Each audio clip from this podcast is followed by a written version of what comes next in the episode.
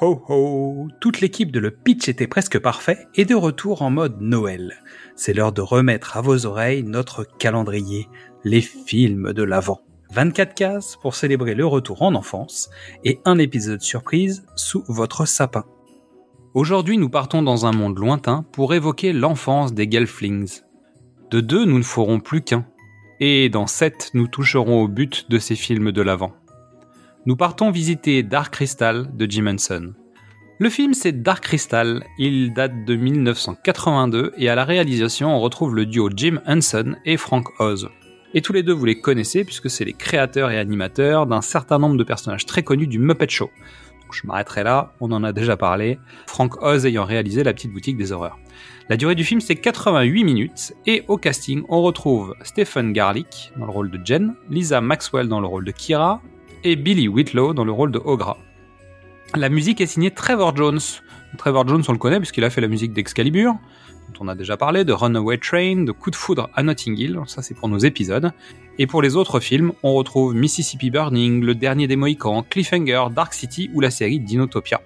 Alors, le pitch, je dirais Fraggle Rock, Breaking Bad Motherfucker. Un autre monde, un autre temps, à l'âge des miracles. Jen et Kira, seuls survivants de la race des Gelflings, partent à la recherche d'un éclat de cristal gigantesque, abîmé dans une commotion planétaire, qui donne force et puissance aux mystiques, un peuple sage et pacifique. Ils doivent affronter les terribles et cruels Skeksis qui tiennent ces derniers en esclavage. difficile de garantir d'apprécier ce film, hein. malgré ses nombreuses qualités, les films de marionnettes, euh, ça peut autant fasciner que ça peut effrayer. Il se trouve que l'univers, la magie et la poésie du film fonctionnent sur moi.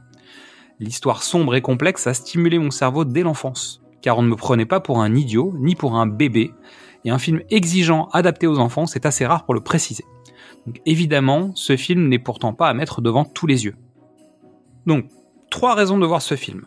Pour réaliser ce film, Jim Henson a investi l'intégralité de sa fortune.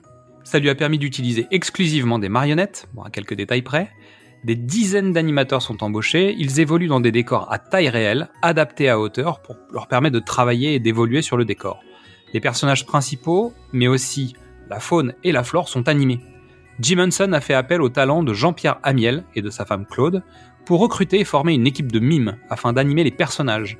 Ils seront aussi en charge des chorégraphies de mouvements de groupe, parce que ça, c'est pareil, c'est très compliqué à gérer.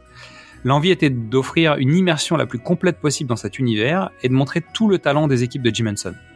Nous en avons déjà parlé, notamment dans notre épisode sur la petite boutique des horreurs ou dans les Blues Brothers, parce que il y avait un petit clin d'œil. Jim Henson a découvert le travail de Brian Froud et il a fait son possible pour pouvoir travailler avec lui. La production de ce film s'accompagne d'un vrai world building, la construction d'un monde en dehors des limites du film sur une planète inconnue. Jim Henson et son équipe nous offrent de nouvelles espèces une faune, une flore inédite, à tel point qu'à l'origine, les Skeksis devaient avoir un propre langage, mais les sous-titres perturbaient les spectateurs test. Donc ils sont revenus à quelque chose de plus sobre. Résultat, le spectateur est en immersion totale aux côtés des Gelflings pendant leurs aventures. Et avec son univers merveilleux, le film est à destination du plus grand nombre. Contrairement à ce que nous pourrions voir aujourd'hui, le film oscille entre des moments beaux et grandioses, des moments de peur frôlant l'horreur et des moments tristes. C'est un film qui a marqué les plus jeunes, en bien ou en mal. Loin de moi l'idée de cacher les traumas pour certains de ce film. Il n'en reste pas moins que cette fresque de fantasy est un des exemples réussis des expériences réalisées dans les années 80. il est aussi à noter que Netflix, en 2019, a sorti une série de 10 épisodes qui raconte euh, les prémices, donc c'est un préquel, du film de, de Jim Henson. Il y a même eu un projet de suite de ce film des années 80 et qui a été mise en chantier au début des années 2000 et cette aventure aurait été mise en scène par le grand Jandrit Tartakovsky. Le film ne s'est pas fait, en revanche, l'aventure existe sous forme de comics. Alors je vous souhaite de découvrir ou redécouvrir les différentes facettes de ce projet, et je vous dis à très bientôt.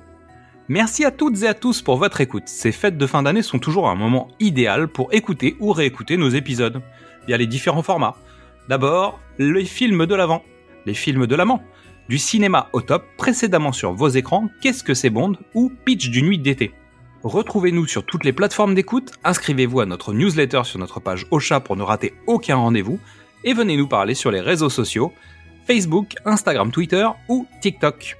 En attendant, c'est le moment de la bande-annonce, puis Yann, l'elfe des Noëls passés, va venir nous rafraîchir la mémoire à coups de flocons magiques. A thousand years ago, this land was green and good, until the crystal cracked.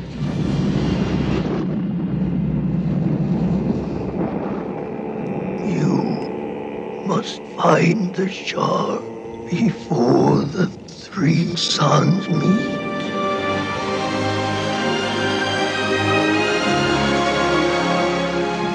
There is much to be learned, and you have no time.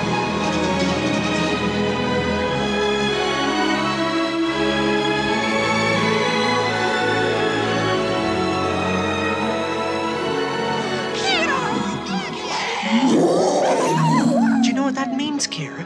This is a piece of the dark crystal.